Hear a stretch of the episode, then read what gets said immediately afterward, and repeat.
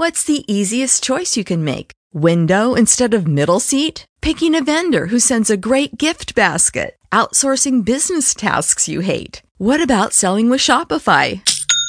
Whether you're selling a little or a lot, Shopify helps you do your thing, however you cha-ching. Shopify is the global commerce platform that helps you sell at every stage of your business. From the launch your online shop stage to the first real life store stage, all the way to the did we just hit a million orders stage? Shopify's there to help you grow. Whether you're selling scented soap or offering outdoor outfits, Shopify helps you sell. Wherever and whatever you're selling, Shopify's got you covered. Sign up for a $1 per month trial period at shopify.com slash try. Go to shopify.com slash try now to grow your business, no matter what stage you're in. Shopify.com slash try.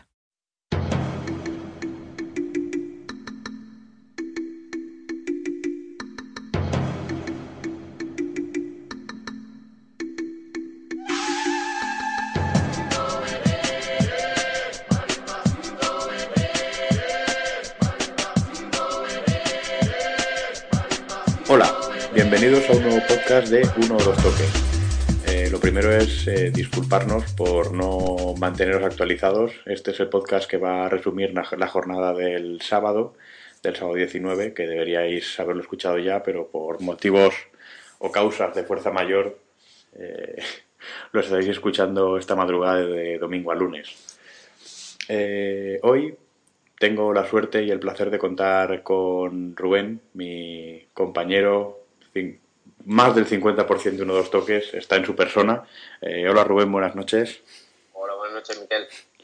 Y vamos a pa- centrarnos en, como comentaba al principio, la jornada del sábado, Rubén. Eh, una jornada en la que, como está siendo habitual en este mundial, nos ha dejado alguna pequeña sorpresa. Eh, si quieres empezamos a comentar el partido del, de, que- de la una y media, el que abría la jornada, que era el enfrentamiento entre Holanda y Japón, dos equipos que arrancaron en la primera jornada con victoria y que, y que se iban a pelear básicamente, aunque de manera desigual, por la- casi la primera plaza del grupo.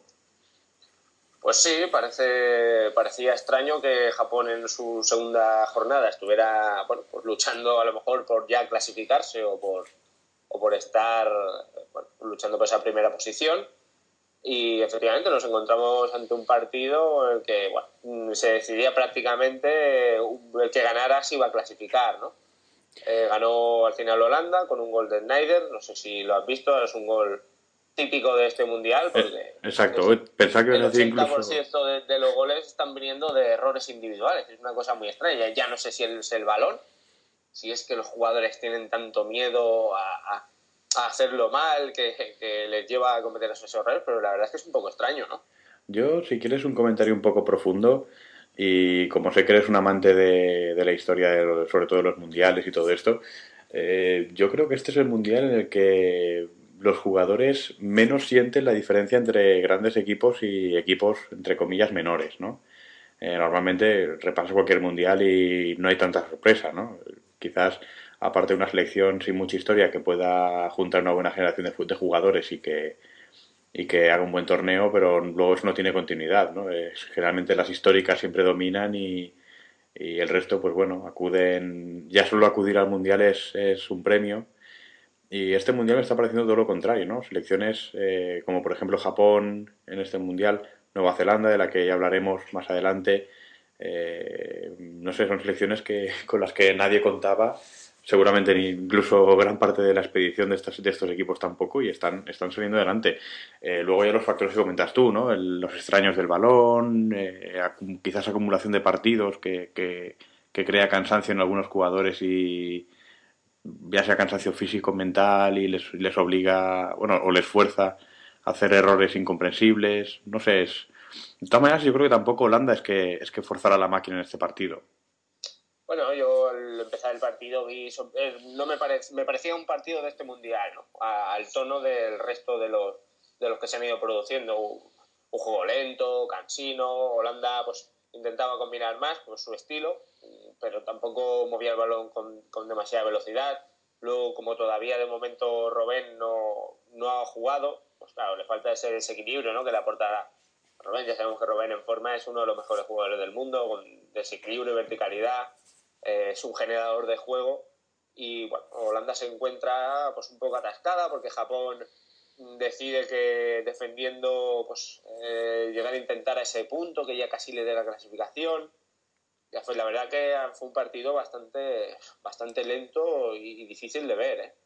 sí el tema es que Japón mira que es un equipo que bueno conociendo sus debilidades pero al menos siempre apuesta por eso no por tocar el balón y por buscar siempre eh, un juego ofensivo quizás le echen falta un poco de más juego por bandas pero al menos bueno eh, un equipo asiático que busca, que busca el ataque siempre es de agradecer.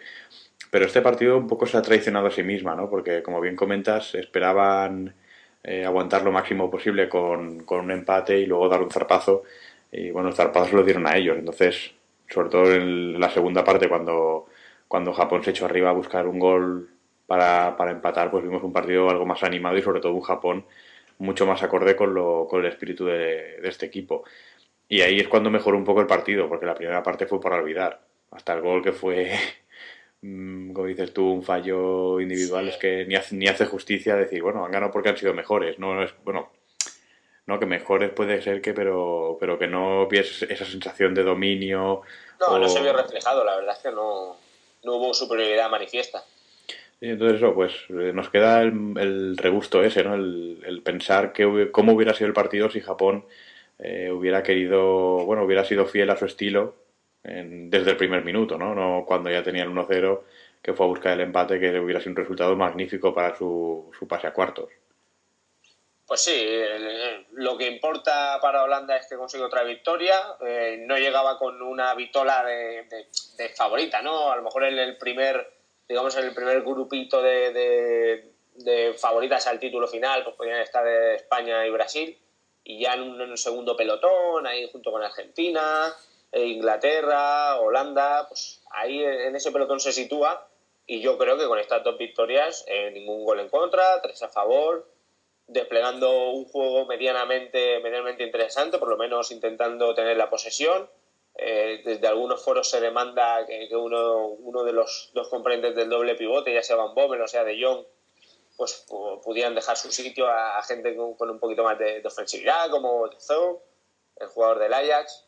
Eh, algún, algún, algún momento despertará a Van Persie, que creo que, creo que todavía está por llegar. Y a partir de aquí, en cuanto ya lleguen octavos, espero ver a una mejor Holanda incluso. Sí, yo creo que además de Holanda, o sea, que equipos como Argentina, eh, la propia Holanda, son equipos que yo creo que están jugando esta liguilla muy dosificados, sabedores de que están muy por encima de sus rivales y quizás por eso se están reduciendo tanto las diferencias, pero me dan bastante miedo en las rondas ya de, eliminatorias. Yo creo que, que, están utilizando esta liguilla como parte de su preparación y que las eliminatorias van a ir como motos. Pero bueno, no sé, todo, todo es ver cómo, cómo se desarrolla todo esto, ¿no? Pero es una sensación que me da que... O sea, equipos que, como bien dices, están en un segundo pelotón para hacer algo y que no acaban de arrancar, pero sacan sus partidos adelante, a mí me da bastante respeto. O sea, me produce bastante respeto eso. El, que en eliminatorias puedan forzar a, tope la máquina y, poner en problemas o, que cruces igualados no lo sean tanto. Cuidado con eso. Yo, yo creo que eso es lo que estamos esperando todos los aficionados, porque de momento, como diversión, no, como fiesta del fútbol sí, pero como diversión de momento para el espectador neutral, creo que no.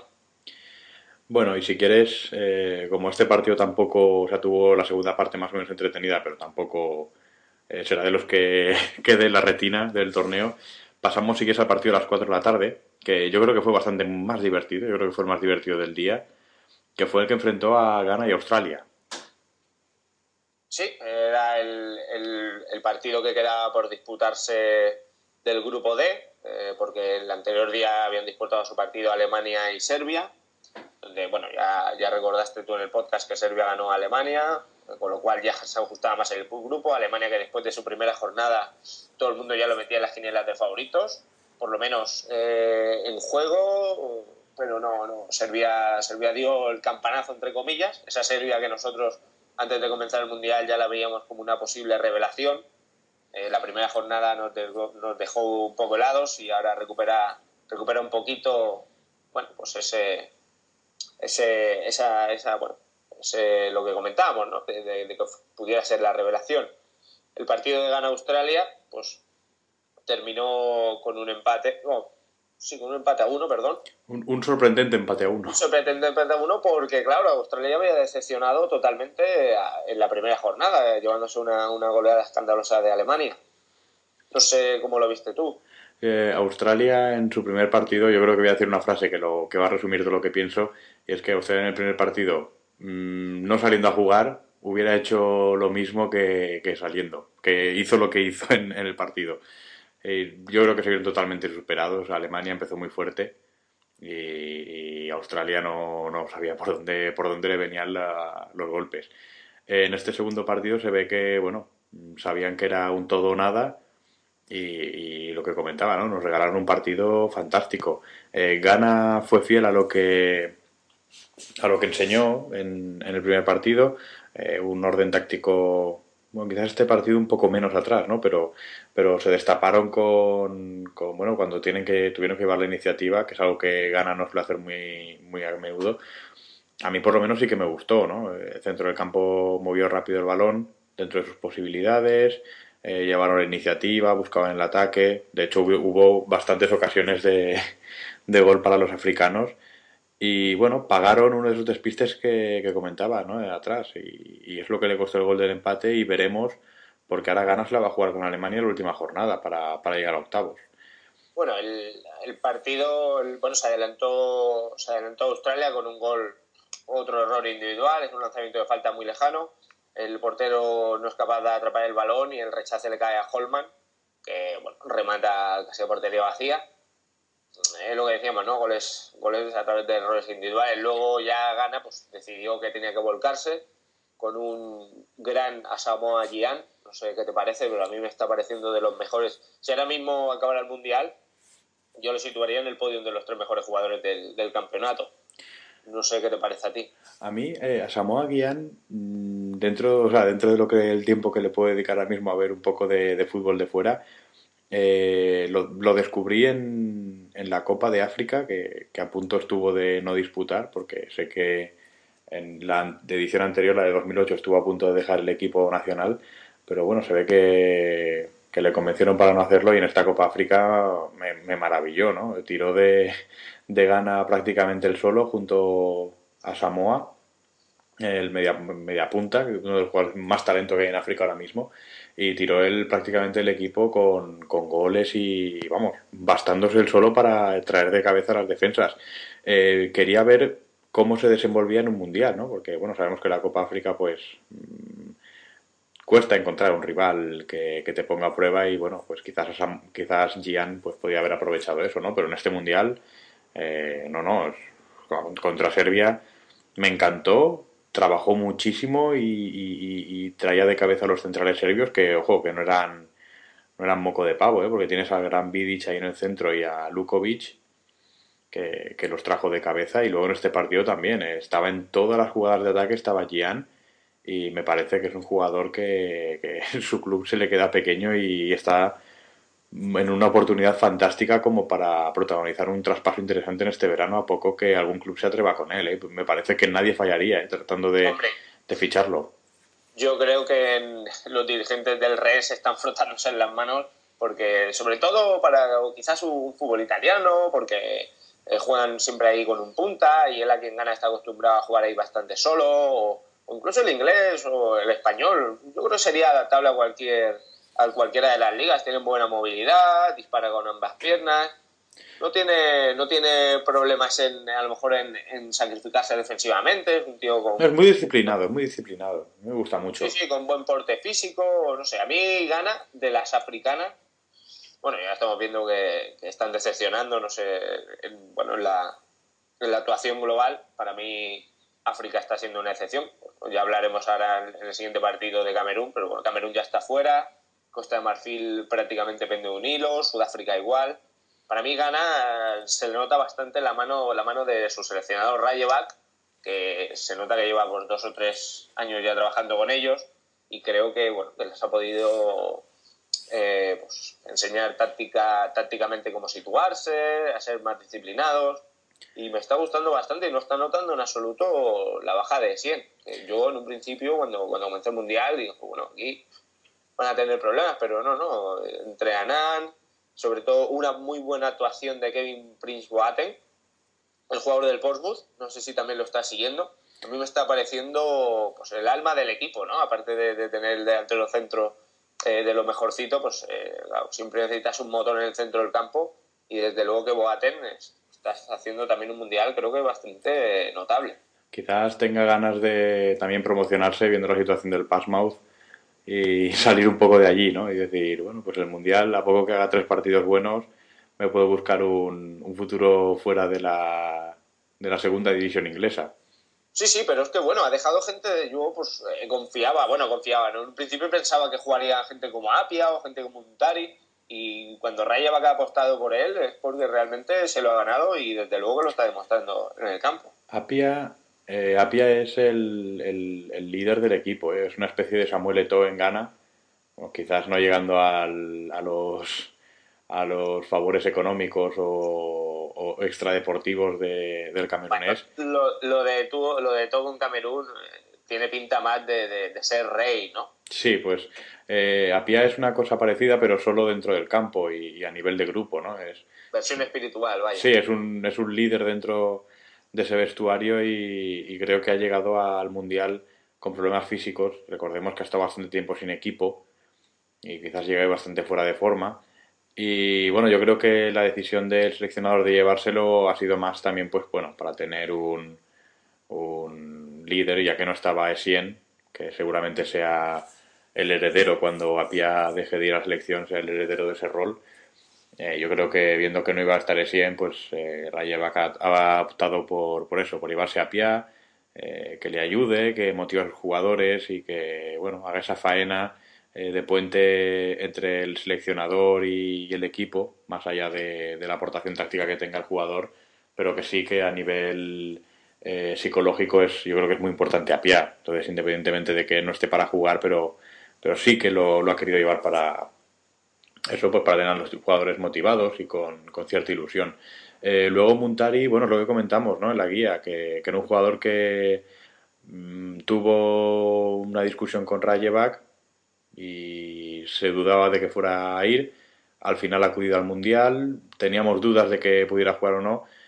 Mm, yo creo que, bueno, que está en un proceso de, de recuperarlo para el equipo, ¿no? Quizás en este tercer partido opte por su experiencia para y, por las ganas de demostrar que tenga el jugador para darles el plus al centro del campo, pero también hay que tener en cuenta, que te lo iba a comentar, que, que gana, aparte de ser un equipo muy disciplinado y con jugadores bastante interesantes, cuenta con el campeón del mundo sub-20, que está sirviendo de, quizás ya no de base, ¿no? Pero sí nutriendo al combinado absoluto de jugadores y bueno, eh, habrá que ir dándoles minutos y responsabilidades porque el futuro está ahí, gana es un equipo que ahora mismo es de los mejorcitos que hay en África, junto a Egipto y Costa de Marfil. Y, es bueno el, eso, el, ¿no? el, mantener y, saber que hay un relevo después de estos 100, eh, que es joven, Apia, eh, Muntari, todos estos jugadores que sabes que tarde o temprano van a empezar a, a bater a la selección. Es bueno tener un relevo y es y quizás la ausencia de Muntari y de Apia pues sea más debido a esto, ¿no? al ir dando responsabilidades a los jóvenes. Pues sí, la verdad es que el futuro es bastante, bueno, pues augura positivo, ¿no? Ya llegaron también, este año llegaron a la final de la Copa de África, creo que perdieron en penaltis, no, si no recuerdo mal. No, no, no, eh, ganó Egipto con goles postreros, pero ganó. Ah, bueno, pero fue una cosa muy igualada, o sea, fue, fue algo, vamos, eh, que incluso yo creo que, que gana, quizás mereciera ganar aquel partido. Pasa que Egipto eso sí que es una auténtica desgracia no estar en el Mundial. Eh, para mí es el equipo prácticamente más fuerte, como tú comentas, junto con Costa de Marfil y con, y con Ghana. Y es lo que hablamos, ¿no? Que, Ghana parece ser que no se acaba aquí, ¿no? que, tiene una generación joven de jugadores importante, que el, seleccionador ha sido bastante eh, listo y no, ha, no se ha basado solo en, en esa generación campeona sub-20, sino que los ha ido introduciendo poco a poco y que eso pues eh, les puede ayudar a, en futuras, futuros eventos a estar arriba, ¿no? A ser ya por fin la, la gran sorpresa o africana, ¿no? Sí, yo creo que, sí, que quizás recoja el, el, testigo o se lo pelee a Costa de Marfil, ¿no? Cuando esta generación fantástica de jugadores egipcios empiece ya, porque son muy buenos, pero tienen varios jugadores que son bastante veteranos y, bueno, esta era la última gran oportunidad, ¿no? El acudir a esta mundial para, para cerrar una época brillante del fútbol norafricano y al final fue Algeria la que, la que ocupó su puesto. Pues en el momento en que esta selección de, Egipcio, de Egipto perdón, vaya para abajo, eh, será entre Costa de Marfil, que también tiene un equipo bueno, pero quizás algo veterano, y, y gana los que se repartan el. Bueno, o los que peleen por ser el. Bueno, por tener el título oficial u, oficioso de, mejor equipo de África. No sé, Rubén, si quieres comentar algo de, Australia, ¿no? Que hizo algún cambio en el once titular pero que no le acabó de salir del todo bien, porque por ejemplo entró Kiwell y acabó el partido expulsado. Sí, bueno, entró Kiwell por el, por el expulsado en la primera jornada Cahill, y bueno, le expulsaron esta vez fue por un, por un penalti bastante claro, hizo la línea de, la línea de su portería, sacó un balón que ya entraba gol con, con la mano, el árbitro lo vio, pitó el penalti y además lo expulsó, el penalti que transformó a Samoa que le sirvió para empatar y la verdad es que para mí Australia pues, pues, es una es que no genera fútbol, es, es muy previsible y bueno, con corazón están haciendo algo. Están están manteniendo gracias también al portero, a Schwarzer, que para mí es un gran guardameta. Y poco más, no creo que tiene un punto, le queda una jornada, eh, no creo que llegue a clasificarse. Gana lo tiene también difícil porque, si no recuerdo mal, se enfrenta a Alemania y claro, Alemania está con tres puntos y ahí se la juegan. Serbia juega contra Australia, Serbia probablemente ganará, se situará con seis y entre Alemania y Ghana tendrá que salir el siguiente el siguiente clasificado, ¿no? O sea, otro, otro de los grandes eh, jugándose, jugándose el pase en la última jornada. Sí, la verdad es que la última jornada de este grupo va a ser muy, muy emocionante, Rubén. Yo creo que aquí no va a haber nada decidido, ni creo que se, se ciña a previsiones no, no, incluso, incluso Australia tiene posibilidades de clasificar. Son remotas, pero, una victoria de Ghana y una victoria de Australia le sitúa clasificada. A veremos a ver cómo va, cómo va el tema. Y el último partido de la, de la jornada fue el que enfrentó a Dinamarca y Camerún. Eh, se adelantó el equipo de los Leones Indomables con un tanto de to y luego remontó Dinamarca con un gol de Niklas Bender y otro de Denis Romedal. Eh, Rubén, ¿cómo viste el partido? Bueno, la verdad es que fue bastante divertido. Fue incluso hubo un momento en la primera parte, unos 10 minutos, que se sucedían ataques en, las dos porterías. Eh, con este resultado ya todos sabemos que Camerún queda fuera como última de grupo, perdió su partido inaugural contra Japón 1-0, lo recordamos. Y, bueno, es, es la gran decepción africana, ¿no? O, bueno, para mí no tan decepción porque yo había visto los partidos de preparación y la verdad es que me parecía que a pesar de tener un buen equipo, las dudas de Leguen, eh, jugadores en contra del entrenador, del míster, porque no, porque no estaban de acuerdo con algunas de sus, de sus alineaciones, pues bueno, creo que ha derivado en todo esto. Y mira que en Camerún yo por lo menos celebré cierta, bueno, cierta lógica en la alineación que presentó, ¿no? Volvía Alexón, volvía a emanar la titularidad, volvía eh, Jeremy, mm, no sé, apostaba un poco por el núcleo duro, ¿no? Los jugadores más con, no sé, con más peso en el equipo. Sí, bueno, a ver, apostar, apostar, lo que se dice apostar, eh, creo que por lo que he escuchado y he leído, esta última alineación ya le hicieron sus jugadores, no sé si en plan rebeldía o en intentar enderezar el rumbo del equipo. Sé que alguno en el vestuario dijo, mira, yo tengo que jugar aquí, este tiene que jugar allá y vamos a ponerlo de una manera más coherente en el primer partido porque no, porque no nos va, si no, no vamos a funcionar. Esto, pues, cuando lo estuve leyendo me recordé, hay una pequeña, bueno, entre comillas, anécdota, ¿no? Un, un, recordatorio de la historia de los mundiales que como ya, como ya sabéis tanto nos gustan en, en uno o dos toques eh, del Mundial del 58, de aquella esplendorosa Brasil, sé que los más veteranos pues hablaban con el entrenador, no sé si fue del primero o segundo partido, creo que después del primero, y le dijeron que, gente como, como Pelé y como Garrincha, pues que tenían que jugar, ¿no? Que a pesar de que su juventud eran válidos y que sin ellos no, no lograrían hacer un buen campeonato. Bueno, a ellos les salió bien, Eh, con Pelé y Garrincha se programaron campeones del mundo. Claro, eh, Camerún ya sabemos que no tiene ni un Pelé ni un Garrincha, pero bueno, eh, nos viene al caso para, para, hilarlo con el tema de que los jugadores cogieron el poder, ¿no? no han tenido la misma resolución. Sí, es que yo creo que partidos de estos, equipos de estos en los que los jugadores hacen cierta fuerza para que el entrenador opte por una por un tipo de alineación o de solución táctica, ahí vamos, si nos pusiéramos a, a recordar o investigar, seguro que sacaríamos bastantes como para rellenar un podcast. Es una buena idea, Rubén. Quizás algún día, un día de estos que no tengamos mucho que hacer, nos animemos, ¿no? Un día que, no tengamos con qué pasar. ¿no? no tengamos con qué pasar la tarde, nos animemos a buscar ese tipo de historias.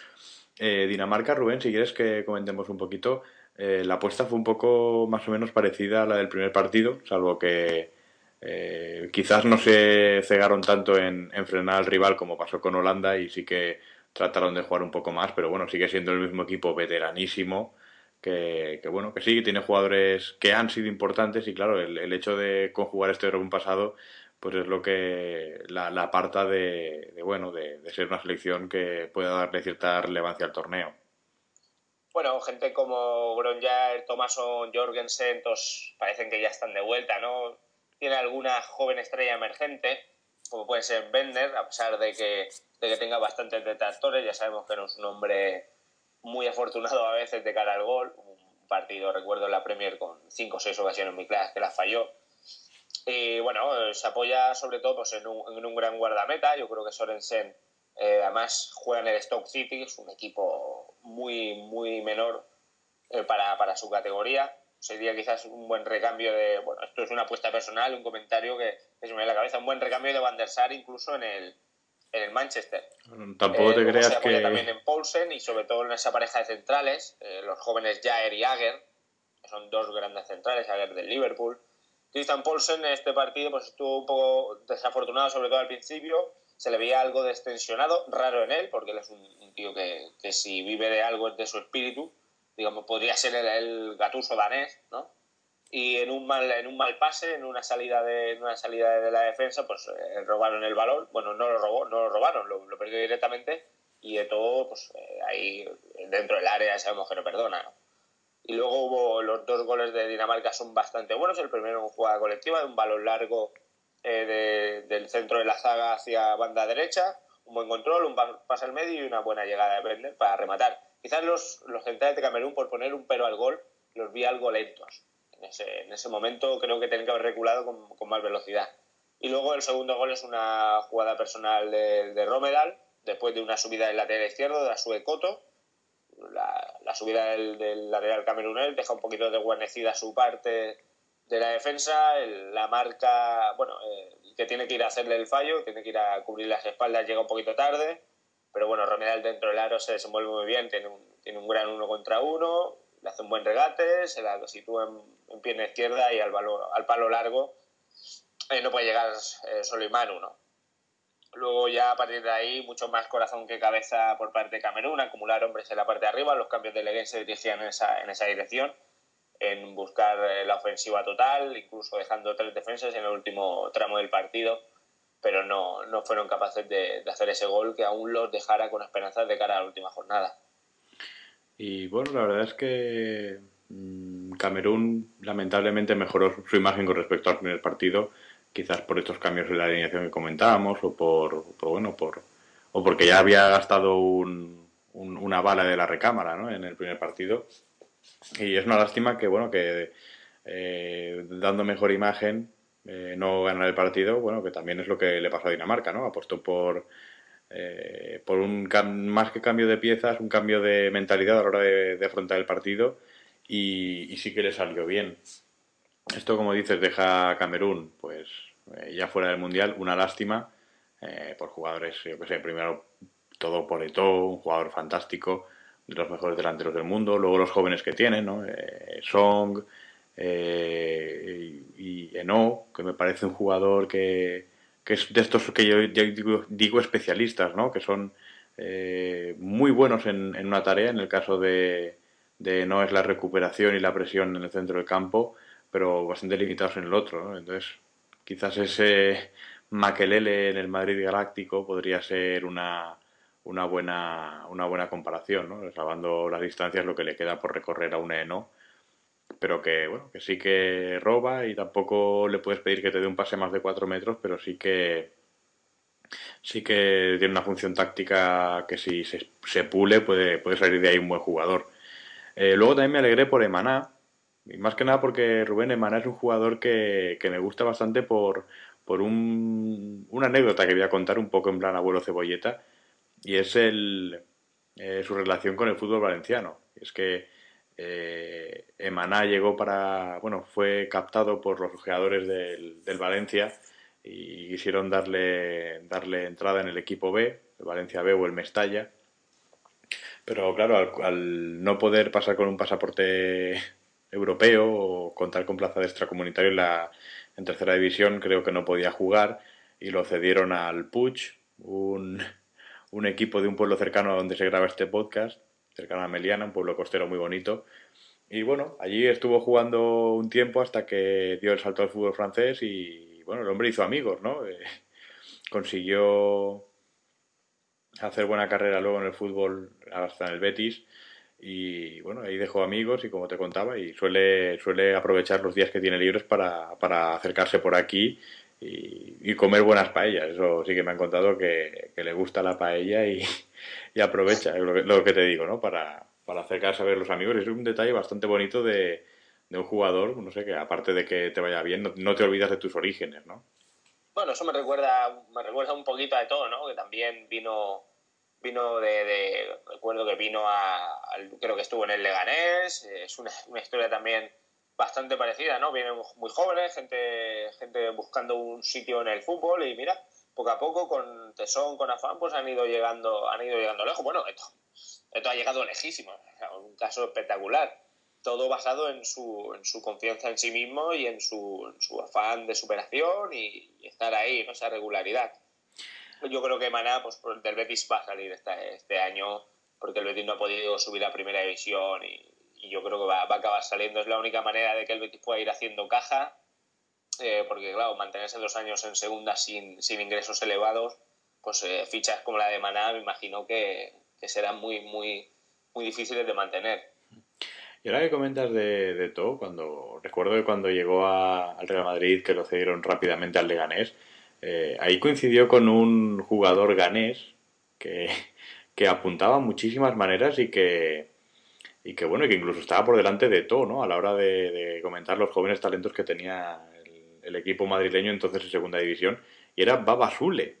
No sé si, lo recuerdas, Rubén, a, a Baba Zule. Bueno, no recuerdo exactamente cómo jugaba, pero sí que tengo un vago, un vago recuerdo de, de ver alguna vez en alguna foto de estas guías que uno se compra, eh, la famosa guía marca de la liga, ¿no? una, una, foto de color, no sé si de camiseta roja, no sé si podía ser los Asuna o Mallorca, algún equipo de estos. No, no, lo fue más Mallorca, ¿eh?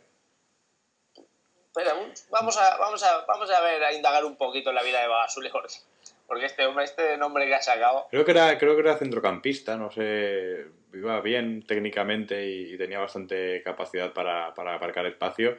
Y es eso, apuntaba muchas maneras, todo el mundo decía, cuidado con Babasule, que, que bueno, que en breve podía ser un gran jugador, llegó muy joven al Leganés. Y vamos, no, no sé, se perdió su pista, no sé. Ya mira, ya lo, ya lo tengo, ya tengo la información por aquí. Oye, pues hizo una buena carrera, no en grandes equipos, pero mira, pasó, como, mira, eh, efectivamente, hablamos bien. Mallorca, luego pasó a Lourense, estuvo en el Leganés cuatro temporadas y luego de aquí ya pues fue pasando por el Lleida, el Tomelloso, el San Isidro, la Rapitenga, el Rey Majadahonda y ahora, actualmente, en un principio parece ser que desde el 2008 anda por Nigeria, jugando en el Quara United. Ojo, eh. Estuvo, estuvo haciendo una, una buena carrera por aquí, por España. No en categorías eh, muy, muy, muy elevadas, pero bueno, es su pequeña carrera. Incluso tengo por aquí que fue internacional por Ghana, pero sub-20, llegó a la sub-20. Nunca, parece ser que nunca ha debutado con la, con la, bueno, con la absoluta. Eh, al menos podrá volver a casa el día que, lo haga, que retire, que retire ya de, de, su carrera. Me imagino que ya superará la treintena, porque te hablo de bastante tiempo. Y... Pues, mira, tengo por aquí, nació en el 78, sí, está ya por los 31 años. 31, 32 años. Y bueno, al menos podrá decir que hizo carrera en Europa, ¿no? Y que, que jugó en otra liga africana, ¿no? Aparte de... Bueno, oye, más, más de uno le gustaría vivir del fútbol. A lo mejor no ha llegado a vivir del todo, pero bueno, ha tenido algunos buenos sueldos. Hmm. Y bueno, yo creo que con esta anécdota totalmente ajena al mundial, pero que, bueno, que, que, marca un poco nuestro carácter, ¿no? Fútbol bizarro. Eh, vamos a, a, despedir el podcast de hoy, Rubén. Eh, mañana habrá buenos partidos. Tenemos sobre todo el Costa de Marfil Brasil, que cerrará la jornada de mañana. Hombre, Pero... creo que es uno, uno de los partidos de grupo que, que, todo el mundo espera, ¿no? A ver si por fin nos llega el buen fútbol. Y bueno, Rubén, como siempre, voy a aprovechar eh, hoy que vuelves a estar aquí conmigo para que recuerdes tu, tu cuenta de Twitter. Bueno, pues en Twitter estamos como RV Blanco, es todo seguido, RUB Blanco, y bueno, estamos ahí comentando lo que podemos, ¿no? Diciendo algún, alguna cosa que nos parece interesante, alguna noticia que vemos, comentando algún partido, divirtiéndonos al fin y al cabo. Yo a todos los que nos oyen aconsejo el eso, el buscar las cosillas de Rubén, ¿eh? Es un tío que, que, que, se presta al debate, pero hay que, hay que buscarlo, hay que buscarlo. y bueno, yo como siempre os voy a recordar las maneras que tenéis de contactar o de, o de seguir nuestra, no lo diría trabajo, ¿no, Rubén? Nuestra, nuestra afición, ¿no? Sí, nuestra afición, nuestra, bueno, nuestra manera de ver las cosas en, el plano futbolístico, ¿no? Eh, por supuesto, la primera es a través de, la web, www.12toques.tk. También podéis contactar con nosotros por correo electrónico para sugerir o comentar cualquier cosa. Eh, ya sabéis, 12toques.gmail.com. Eh, podéis seguirnos también por Twitter como a Rubén, twitter.com barra 1 o 2 toques, sin espacios y todo en minúsculas. Y por supuesto, seguirnos en Facebook, donde colgamos enlaces, vídeos, comentamos alguna cosita también, eh, que es facebook.com barra 1 2 toques, igual que en el Twitter, todo en minúsculas y sin espacios. Eh, Rubén, nos veremos para comentar eh, la jornada dominical del Mundial. Bueno, vamos a intentar eh, ver el máximo de los partidos, porque ya sabemos que los domingos es difícil, la familia siempre está ahí intentando empujar a, a, compartir tiempo con ellos, pero bueno, intentaremos ver algo y poder debatir mañana.